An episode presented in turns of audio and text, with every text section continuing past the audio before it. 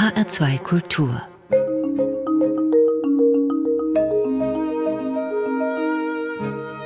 Doppelkopf Heute am Tisch mit Thomas Wiedler, Gastgeber ist Eckhard Röhlke.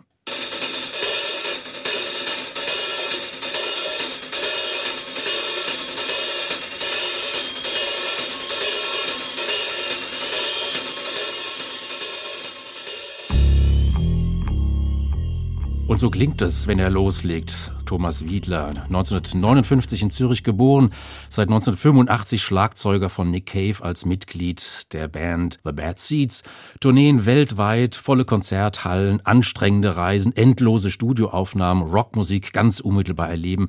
Über all das werden wir sprechen. Er ist aus Berlin-Schöneberg aus seiner Wohnung zugeschaltet. Herr Wiedler, schönen guten Tag. Ja, Tag, Herr Rölke. Sind Sie heute schon am Schlagzeug gesessen und haben gespielt? ja, jeden Tag wird ge geübt, geprobt, aber leider in dieser harten Zeit nur alleine. Und wie lange machen Sie das dann, wenn Sie da jeden Tag ans Schlagzeug gehen? Zwei, drei Stunden. Ist das ein Problem mit den Nachbarn? Nein, ich habe zum Glück ausnahmsweise mal etwas Schönes gefunden, wo es kein Problem gibt in einer Fabrik. Was bedeutet denn das für Sie, Herr Wiedler, das tägliche Spiel? Ist das ein traditionelles Üben, so wie das jeder macht, der ein Musikinstrument spielt? Oder ist das ein Training oder ist es vielleicht sogar sowas wie ein Ritual? Ja, das könnte man sagen. Also ich würde das, glaube ich auch, ich würde auch spielen, wenn ich äh, jetzt nicht in Bands spielen würde oder so. Also so oder so. Das läuft ja jetzt schon seit, ja, ich glaube 44 Jahren oder so. Mhm. Und ähm, ich muss irgendwie fit sein, wenn äh, man Schlagzeug spielt. Das ist äh, eigentlich eine sportliche Angelegenheit. Erstens. Und zweitens interessiert mich sowieso dann gewisse Techniken, die ähm, versuche immer wieder etwas Neues zu machen. Das hat mit Technik zu tun. Natürlich wollen wir unseren Doppelkopf heute beginnen mit dem Stichwort Nick Cave, der australische Rockmusiker, ein Star. Seit Jahrzehnten schreibt er an der Rockgeschichte mit und Sie sind seit 1985, Herr Wiedler, mit dabei, seit nunmehr 37 Jahren. Und natürlich muss ich zunächst fragen, wie sind Sie denn der Schlagzeuger von Nick Cave geworden? Um so eine Position bewirbt man sich ja nicht. Ich hatte eine eigene Band, die hieß Die Haut. Das war 1900 82 haben wir begonnen und durch, ja, ich weiß nicht, durch einen Zufall vielleicht äh, kam das Angebot als Vorgruppe von Birthday Party. Das war die zweite Band von, wo Nick Cave der Sänger war. Ne, erste war in den 70er Jahren äh, Boys Next Door, dann kam Birthday Party und dann kam erst das äh, praktisch Solo-Projekt mit den Bad Seeds zusammen. Und 82 waren wir Vorgruppe von der ersten Deutschland-Tour von Birthday Party. Und so haben wir die kennengelernt. Die kam von Australien nach England und dann kam sie hierher nach Berlin auch, wo wir gespielt haben. Und dann haben die äh, also uns kennengelernt und dann haben sie auch die Stadt gesehen und auch das Hansa-Studio entdeckt und wie wir da gewohnt haben und so. Und das war schon viel besser als in England. Und für mich war es eigentlich, für mich selber unabhängig auch besser als in Zürich. Und dann sind die nach Berlin gekommen, alle. Und dann haben wir uns so kennengelernt und dann haben die Birthday Party noch zwei Platten im Hansa-Studio aufgenommen und dann sind sie auseinander. Also die unmittelbare Nähe, die war irgendwie ganz wichtig. Also, dass man zusammen in einer Stadt wohnt, dass man sich über den Weg läuft, dass man zusammen irgendwas ausprobiert? Ja, sonst wäre das gar nicht, äh, sonst hätten wir uns nicht kennengelernt. Also die Tour war das, das die eine Sache, da haben die auch schon gesehen, wie ich ungefähr spiele, was für einen Stil ich habe und das ging dann aber eine Zeit, 82 und dann äh, 83 mh, hm, haben die Bad Seeds dann begonnen mit der ersten Platte und dann 85 bin ich eingesprungen bei einer England-Tour für die zweite Platte The Firstborn is Dead, weil zwei Leute ausgefallen sind. Und Ihre erste Platte dann mit Nick Cave, ähm, Kicking Against the Pricks. Ja. Also wieder den Stachellöcken. ja. Und Sie sind ja ungefähr gleich alt. Also Nick Cave, Jahrgang 57, Sie Jahrgang 59, das spielt natürlich auch eine Rolle. Also da treffen sich sozusagen Zeitgenossen, die in der gleichen Lebensphase dann auch sind. Ja, ungefähr. Also es ist auf jeden Fall, dass die für uns alle die Punk New Wave Zeit, die irgendwie begonnen hat, also sagen wir mal 77, spätestens, dass das unser Background ist. Schon. Wir wollen gleich mehr erfahren über das musikalische Klima damals in Berlin, so wie Sie es gerade ein bisschen geschildert haben, Herr Wiedler schon, über dieses künstlerische Berlin-Biotop in den frühen 80er Jahren. Zunächst wollen wir einen Titel von Nick Cave and the Bad Seeds hören, den Klassiker oder einen der Klassiker, den Weeping Song vom Album The Good Son von 1989 in Brasilien aufgenommen, dieses Album in Sao Paulo. Gab es dafür einen bestimmten Anlass? Ja, wir hatten ähm, damals dann äh, in Brasilien gespielt und er hat dann sich in eine Brasilianerin verliebt und hat sich entschieden, tatsächlich dann dort in Sao Paulo für eine Zeit zu bleiben. Dann hatten, kam auch die Idee auf, also dass wir die, der Gutzan dort aufnehmen in einem Studio. Weeping Song, ein Klassiker aus den Berliner Jahren, den Cave mit unnachahmlicher Grabesstimme intoniert. So hat das ein Kritiker mal in der Berliner Morgenpost geschrieben. Wir hören Nick Cave und The Bad Seeds mit dem Schlagzeuger Thomas Wiedler.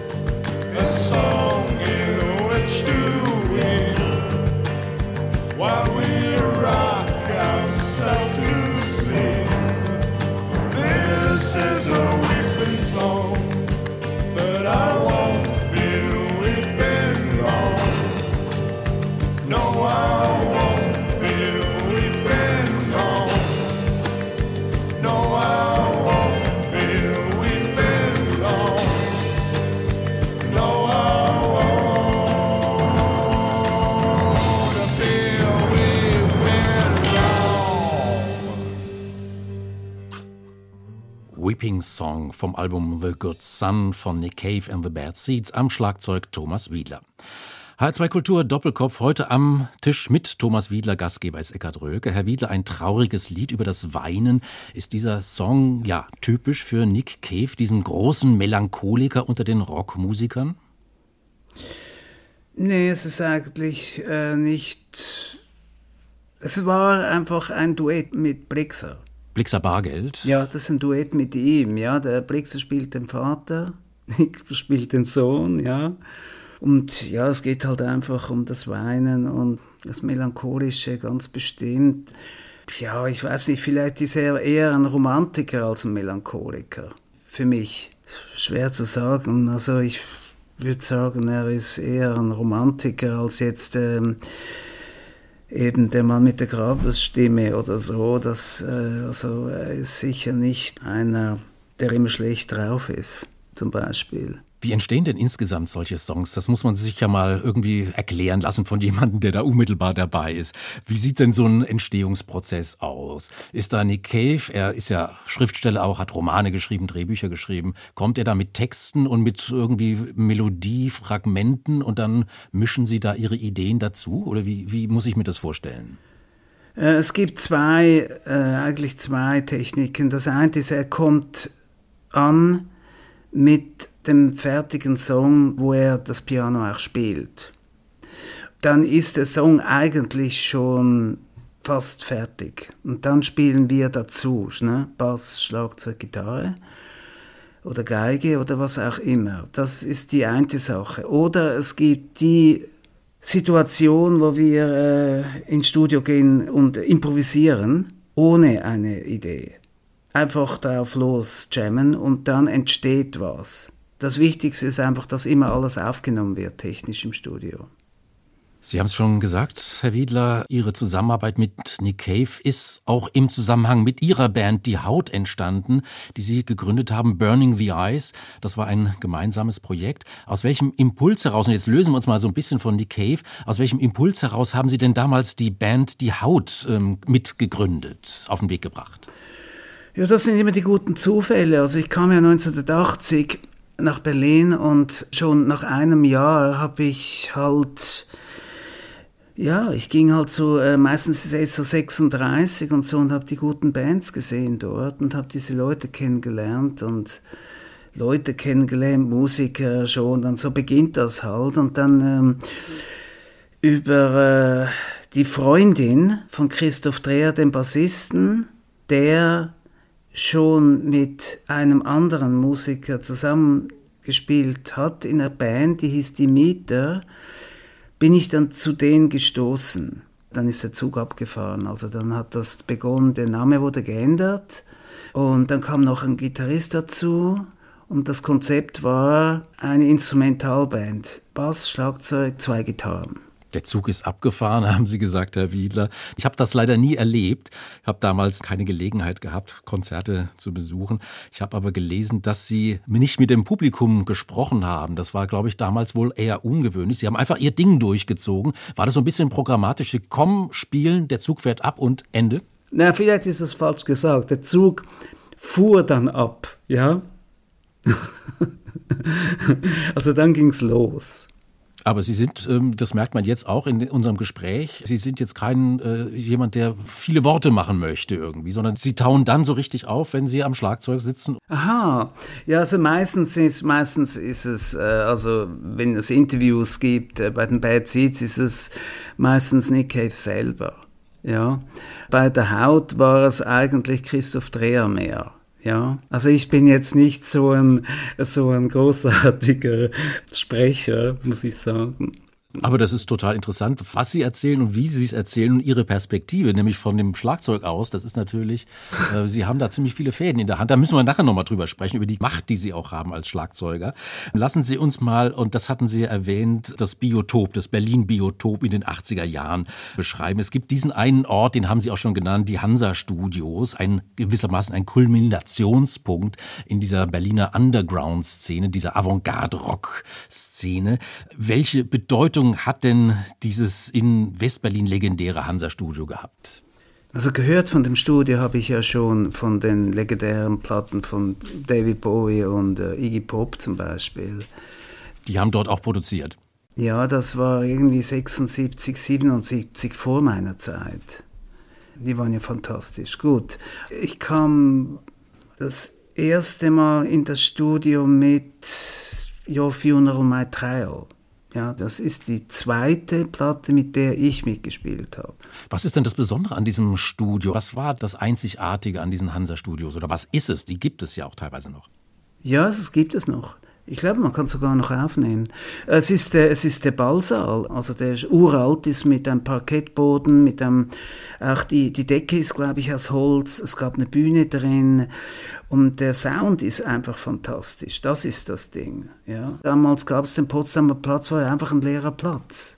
Und, äh, und dann war rechts, wenn man von den großen ähm, Fenstern rausgeguckt hat, war dann gleich die Mauer. Da konnte man sogar noch drüber gucken.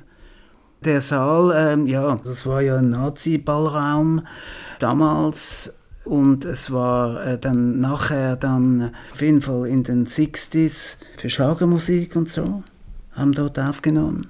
Dann kamen wir langsam, die Rockmusiker, die da bemerkt haben, dass es ein unglaublich powervoller Sound hat. Man hatte auch kein Limit, man konnte da stundenlang arbeiten und eine großartige Situation war das einfach. Ein sehr guter Chef, wo dort war, Plattenboss hatten wir auch einen guten, der hat uns machen lassen und das hat die ganze Sache wirklich so gemacht, dass also dann später auch Depeche Motor gespielt haben, was weiß ich, alles... Äh, ja, man konnte also von der Zeit her sehr lange arbeiten ohne Zeitlimit, tagelang. Eine weitere Musik wollen wir hören, ein Titel ihrer Band Die Haut, der Tokyo Express und da hören wir den Gitarristen Christoph Dreher und sie am Schlagzeug Thomas Wiedler. Tokyo Express, was hat es mit diesem Titel auf sich? Das ist ein Instrumentalsong, also das ist äh, ja also es ist nicht nur Christoph, sondern Martin Peter, der Gitarrist, ne? Remo Park war der zweite Gitarrist, das war die erste Band. Die ganze LP ist ja eben mit dem äh, mit dem Gastsänger Nick Cave. Und dann gab es halt die Instrumentalsongs dazwischen und die hatten halt einfach, äh, ich weiß nicht, Tokyo Express, es hatte vielleicht auch was mit einem Zug zu tun. Ich spiele da irgendwie so zugartig, aber äh, das kann mich nicht mehr erinnern, ja.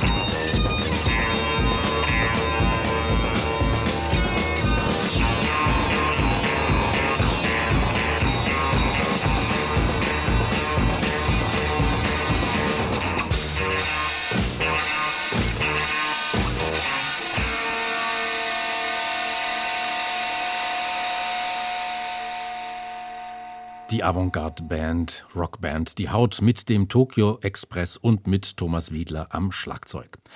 H2 Kultur Doppelkopf heute am Tisch mit Thomas Wiedler, Gastgeber ist Eckart Röck. Und wir wollen jetzt, Herr Wiedler, ein bisschen eintauchen in Ihre Biografie.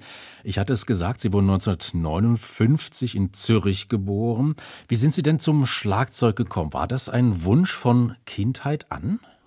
Hm, vielleicht, ja, also ich kann mich erinnern, ganz schwach, 67 habe ich als Kassetten die Beatles gekriegt schon, das weiß ich, also Sgt. Peppers und dann die, die drei nächsten, Abbey Road und Let It und äh, eine Who, der Who's Next, 71, die kann mich erinnern, die hatte ich als Kassette und die habe ich mir angehört. Irgendwie fand ich das schon cool, also sei es jetzt ähm, Ringo oder der Hu-Schlagzeuger.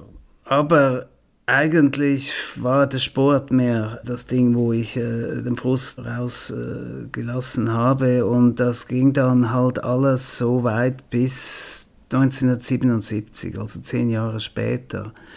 Mein Vater hat mit seinen Architektenfreunden damals immer einen ziemlichen Stumping äh, Swing Jazz angehört, aber der alte von den 40, 50er Jahren. Also ich kann mich irgendwie erinnern, dass mir das irgendwie hat mich das irgendwie fasziniert, da dieser merkwürdige Jazzbeat. Ja, ich, wie, wie läuft das? Wie funktioniert das? Und dann habe ich begonnen, Bücher zu lesen über Jazz bis ich dann äh, zum Free Jazz angekommen bin. Und ähm, dann habe ich gedacht, also warum nicht selber anfangen?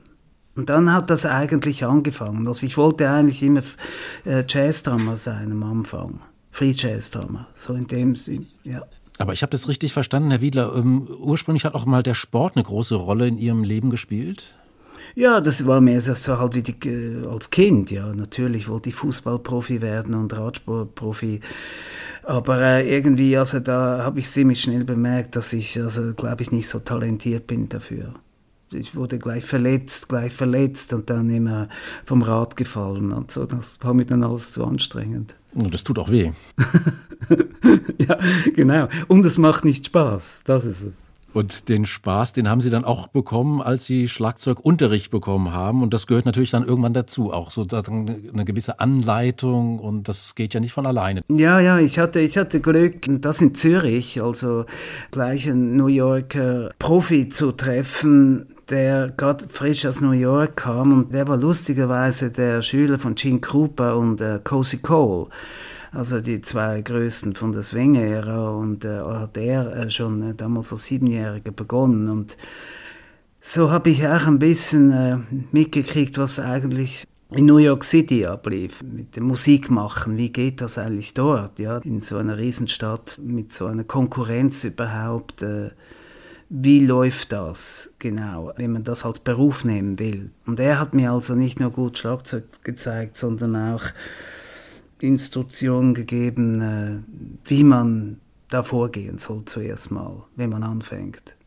Das müssen Sie noch mal kurz erklären. Also wie man vorgeht, wenn man spielt? Ja, wie man vorgeht zum Beispiel mit Musikern. Ja, ich hatte ja keine Erfahrung, mit drei anderen Typen irgendwie da im Übungsraum zu gehen zum Beispiel. Oder was für ein Stil, mit was fängst du jetzt an? Weil Jazz war zu schwierig, ja, von der Technik her. Also hm, habe ich mit dem Rock'n'Roll angefangen Noten lesen, ja, wann Noten lesen, mit wem Noten lesen oder nicht, improvisieren, wie geht das? Ich hatte überhaupt keine musikalische Erfahrung. Und da ist es natürlich ganz wichtig, dass jemand so aus dem Nähkästchen plaudert. Naja, das ist ja nicht so einfach, einfach irgendwie mit, mit Leuten zusammen Musik machen und, äh, und man will das als Beruf dann eigentlich dann weiterführen. Ja, das ist ja nicht so einfach, diese Leute zu treffen. Sie sind dann relativ bald auch in eine Schweizer Punkband reingekommen. Die Mutterfreuden heißt diese Band, hieß diese Band 1980, 81, glaube ich. Was war das für eine Truppe? Ja, also zuerst, äh, die erste Band, äh, 78 war Herz, ja, mit TZ.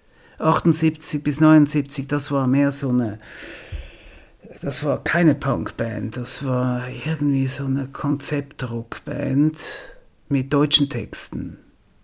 Dann bin ich da nach eineinhalb Jahren raus und dann war ich in der Punkband TNT. Äh, das war dann eine reine Punkband, kann man sagen. Bin ich ein, kurz eingestiegen, aushilfsweise. Und dann kam ich eben, dann war ich in dieser großartigen Punk New Wave Szene in Zürich, die wirklich sehr gut war. Und dann kam ich halt zu, zu Rudolf Dietrich, Mutterfreund, und, und, da war ich auch sehr kurz, also ich war eigentlich nur drei Monate und dann war ich schon hier oben. Wir haben dann hier gespielt und dann bin ich sofort hängen geblieben. Man merkt es schon an unserem Gespräch, Herr Wiedler, als Musiker, gerade wenn man in, dieser, in diesem Bereich ähm, unterwegs ist, kommt man mit unglaublichen vielen anderen Musikern zusammen. Man ist dauernd irgendwo in Bewegung. Sie haben jetzt, glaube ich, schon in den Minuten, in denen wir sprechen, irgendwie 30, 40 Namen genannt, mit denen Sie zusammengespielt haben. Das ist ein immer neues Einstellen auch auf andere Persönlichkeiten, auf andere Temperamente.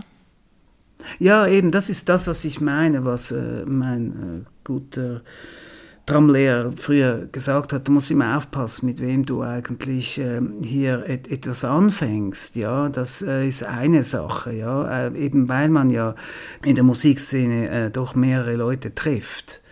Als ich dann die Haut 82 begonnen habe und Cave kam 85, waren das eigentlich die zwei Bands und sonst habe ich eigentlich nur ab und zu für Freunde gespielt. Wichtig ist für mich immer gewesen, eine feste Band und nicht ein Söldner zu sein oder ein Sessionmusiker. Und dann natürlich auch eigene Projekte zu verfolgen, da kommen wir gleich drauf zu sprechen. Aber jetzt haben Sie wieder einen Sprung gemacht, Herr Wiedler, von Zürich, von dieser großartigen New Wave-Szene, wie Sie sie kurz geschildert haben, ein Sprung nach Berlin, 1980 der Umzug. Was hat Sie denn an dieser Stadt fasziniert, im Gegensatz zu Zürich zum Beispiel? Also es war eine musikalische Sache. Ich glaube, ich habe die einstürzenden Neubauten zum ersten Mal gesehen. Blixer Bargeld hatten Sie vorhin schon erwähnt. Ja, natürlich. Äh, äh, seine erste Formation von der Band. Oder die zweite äh, in einem Loft gesehen. Und also das war ein ganz anderer Sound, muss ich sagen. Also mit äh, das war, die haben hinter einem Hühnergitter gespielt, das kann ich mich erinnern, in meinem Loft. Das war übrigens auch hier in Schöneberg um die Ecke äh, mit äh, Beate Bartel am Bass. Andrew Unruh an ein Metallschlagzeug selber gemacht. Ich glaube, ähm, war Gudrun Gut noch dabei. Blixer mit einem ganz merkwürdigen Art von deutschem Gesang, also ich habe sowas, irgendwie war das perkussiv, primitiver Sound, sowas habe ich eigentlich noch nie gesehen und nicht gehört. Also auch auf einer abstrakten Basis. Also was mir gefallen hat, es hat eigentlich mit Rock'n'Roll nichts zu tun gehabt. Und genau, und ich glaube, ich habe dann noch zwei andere Musiker, ein Elektronik-Trio getroffen. Da war ich ja nur kurz hier, ja, ich war ja nur... Ähm, eine Woche her so und habe sofort bemerkt, da läuft irgendwie was anderes und das hat mich irgendwie auch erinnert an meine erste Idee, eben ein Freeform-Musiker zu werden. Irgendwie intuitiv habe ich gemerkt, das ist interessanter als Rock'n'Roll, als Punkrock oder so. Dann war natürlich, die Leute haben dann auch so zum Teil in Lofts gewohnt und geprobt. Bessere Proberaumsituation war scheinbar der Fall. Und es gab keine Polizeistunde, was äh, auch besser war als in Zürich. In, in der Schweiz musste man zu der Zeit ja um, um Mitternacht nach Hause. Das bringt nichts. So kann man nicht irgendwie im Unterhaltungssektor in die Vollen gehen. Thomas Wiedler, wir haben über Ihre Arbeit seit 37 Jahren für Nick Cave and the Bad Seeds gesprochen, über Ihre Band Die Haut, über Ihren Umzug Zürich, Berlin. Sie haben auch zahlreiche eigene Projekte verwirklicht, das hatte ich auch schon erwähnt. Ein Album haben Sie dem Künstler Walter Störer gewidmet. Was war das für ein Mensch? Was war das für eine Zusammenarbeit? Also diese Musiker aus dieser Szene, die Sie gerade beschrieben haben, die mit einem Maler, auch einem bekannten Maler, aber auch ähm, Professor für Zeichnen an der Hochschule in Berlin, wenn die zusammenarbeiten. Was war das für eine Arbeit? Das war eben, als wir die Haut gegründet haben, 82, Martin Peter, der Gitarrist, der eine, der kannte den Stör sehr gut. Das waren Freunde. Ich kannte den natürlich nicht zu dem Zeitpunkt. Er hat dann das organisiert, dass das erste Konzert von Die Haut war in Nordhorn, hatten wir dort das erste Konzert an seiner Vernissage. Und diese Bilder sind eh, äh, da, ich bin ein kompletter Fan. Wir alle waren, sind Fans von seiner merkwürdigen Malerei. Und die sehr, sehr äh, powerful ist auf jeden Fall. Das passt auch irgendwie zu unserem Sound damals. Da gibt es Oh. dieses, da gibt es dieses Label ähm, abstrakter Expressionismus. Das finde ich irgendwie, glaube ich, trifft das ganz gut irgendwie. Also sehr stark, sehr ausdrucksstark, aber ja, abstrakt. Ja, absolut eigenständig. Also ich glaube, er ist einer, der hat ja schon Ende 50er, glaube ich, angefangen und er ist eigentlich der Erste von den Bildenmalern. Aber gut, ich bin jetzt nicht ein ähm, Kunstkritiker, ne? Und äh, eben so äh, haben wir ihn dann kennengelernt und ja, ist dann ja leider gestorben. 2000 und äh, dann habe ich mit Martin und meinem Bassisten Jojo Röhm dann äh, die Musik komponiert für die Kapelle. Für die Trauerfeier. Genau wurde das dann gespielt. Und das ist eigentlich das Konzept von dieser abstrakten Musik. Wir wollen jetzt einen Titel hören aus Ihrem Album Tribute to Walter Störer. Was hat es denn mit dem Titel, den wir jetzt hören, Nimm's leicht, nimm Dynamit? Was hat es denn damit auf sich, Herr Wiedler? Also, ich weiß nicht. Ich glaube, es gibt einen französischen Gangsterfilm, der heißt so. Von da habe ich das her.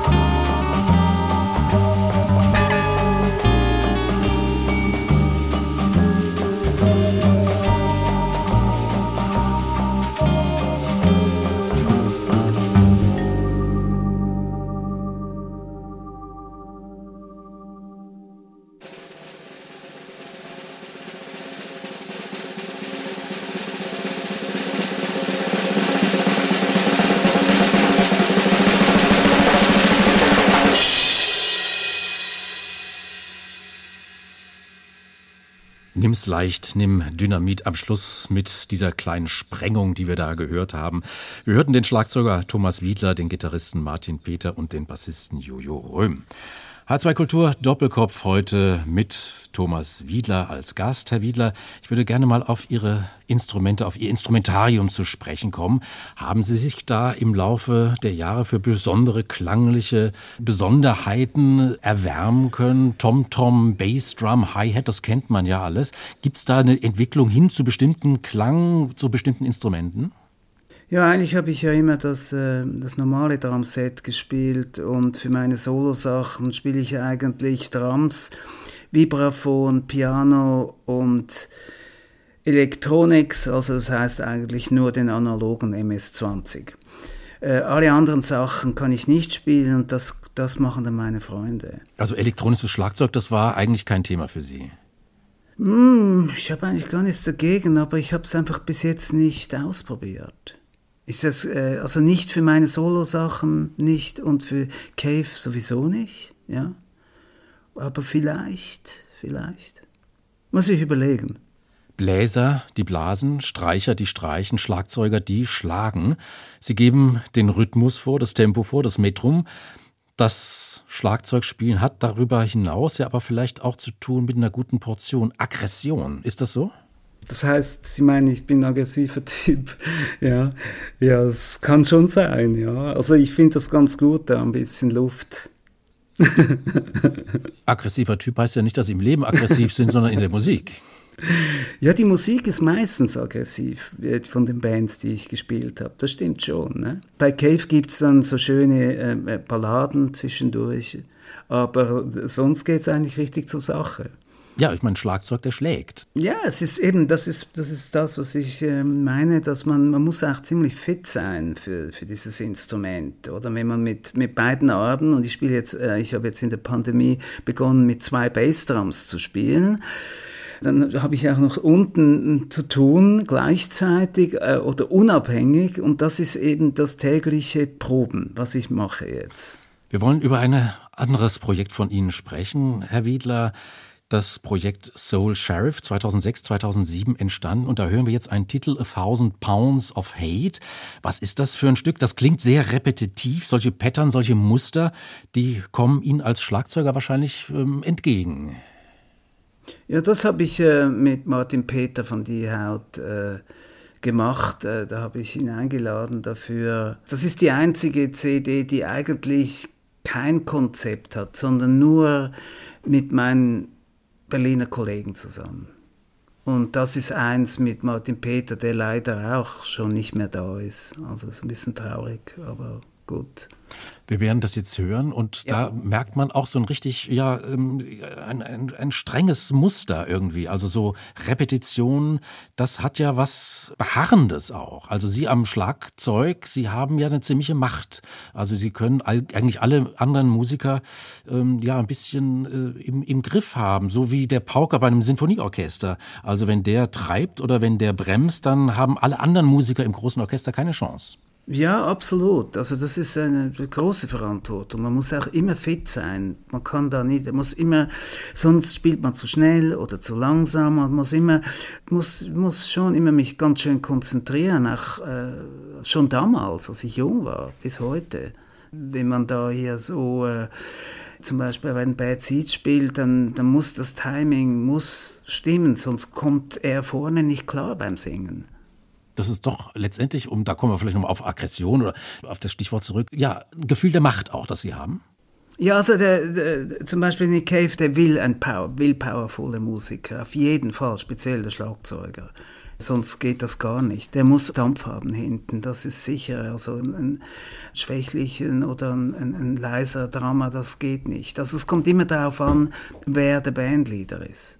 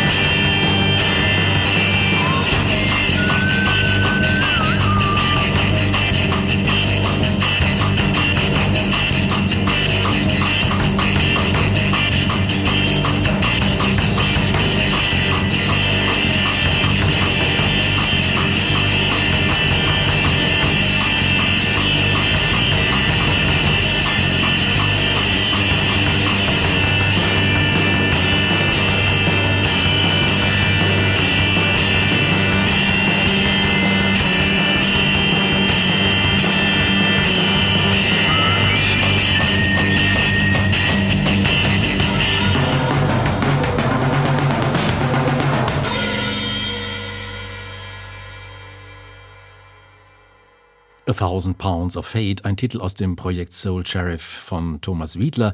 Der Schlagzeuger ist heute hier auch zu Gast im Doppelkopf HR2 Kultur. Zum Schluss, Herr Wiedler, möchte ich nochmal auf den Anfang zurückkommen, auf Nick Cave and the Bad Seeds. Die Pandemie hat alle Pläne durchkreuzt. Gibt es da jetzt irgendeine Perspektive? Wie geht's weiter für Ihre Band Bad Seeds? Ja, das war schon. Also die, die erste Tour wurde ja abgesagt. Das war 2020, glaube ich. Wir wollten hier in Berlin ins Studio gehen Anfang 21, glaube ich. Das ging auch nicht. Einfach eben wegen Corona. Zur Sicherheit, ja. Und dann habe ich halt, äh, ich kann meine Schlagzeugsachen also in meinem kleinen Raum aufnehmen und ähm, wie ein Briefträger verschicken, digital. Das habe ich auch äh, gemacht für Nick und für Warren Ellis, ein engster Mitarbeiter, Musiker. Dann äh, haben die äh, jetzt eine Solo-Duettplatte äh, rausgebracht, äh, Carnage, da ist zum Beispiel etwas drauf von mir.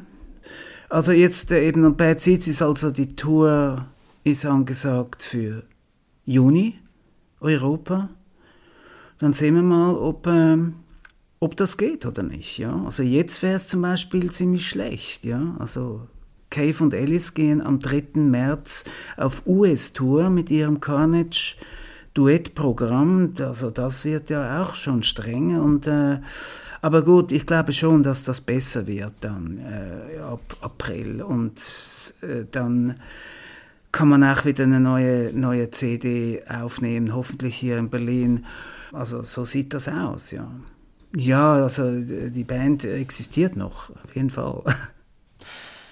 In Berlin-Kreuzberg, Herr Wiedler, da gab es bis vor kurzem eine hervorragende Pizzeria, der Pizza Club. Und da konnte man eine Pizza Jimi Hendrix bestellen. Die war mit Champignons, Ricotta und Artischocken belegt. Wer lieber Champignons, Zwiebeln, Parmesan und Knoblauch mochte, der hat eine Pizza Iggy Pop bestellt. Eine Pizza Nick Cave gab es da, glaube ich, nicht. Wenn Sie die belegen müssten, eine Pizza Nick Cave, was würden Sie denn da drauf tun, Herr Wiedler? Ich glaube nur Chilis. äh, scharf, scharf und hot. H2 Kultur Doppelkopf heute mit dem Schlagzeuger Thomas Wiedler, Mitglied der Band Nick Cave and the Bad Seeds. Gastgeber war Eckhard Rölke. Und zum Schluss hören wir noch Sie mit dem Tanga-Trio. Herr Wiedler, Hans-Jörg Brandenburg, Piano, Andreas Henze am Kontrabass. Der Ragtime Nerve, ein schräger, etwas aus den Fugen geratene Ragtime. Ist das typisch Wiedler, so etwas wie eine Wiedler-Essenz, die Liebe zu Breaks, zu Brüchen, zu einem Augenzwinkern? Ja, ganz gut, äh, das haben Sie gut gesagt. Also das ist schon, also irgendwie, äh, ich glaube, ich bin ein unbequemer Schlagzeuger. Also ich versuche halt immer irgendwie die Sache umzukehren so gut es geht. Also da ich so ein großartiger Captain Beefheart-Fan bin äh, und das sind eigentlich die, alle diese Schlagzeuge von ihm, so würde ich das gerne machen und so versuche ich das auch. Thomas Wiedler, ich danke Ihnen. Danke, tschüss.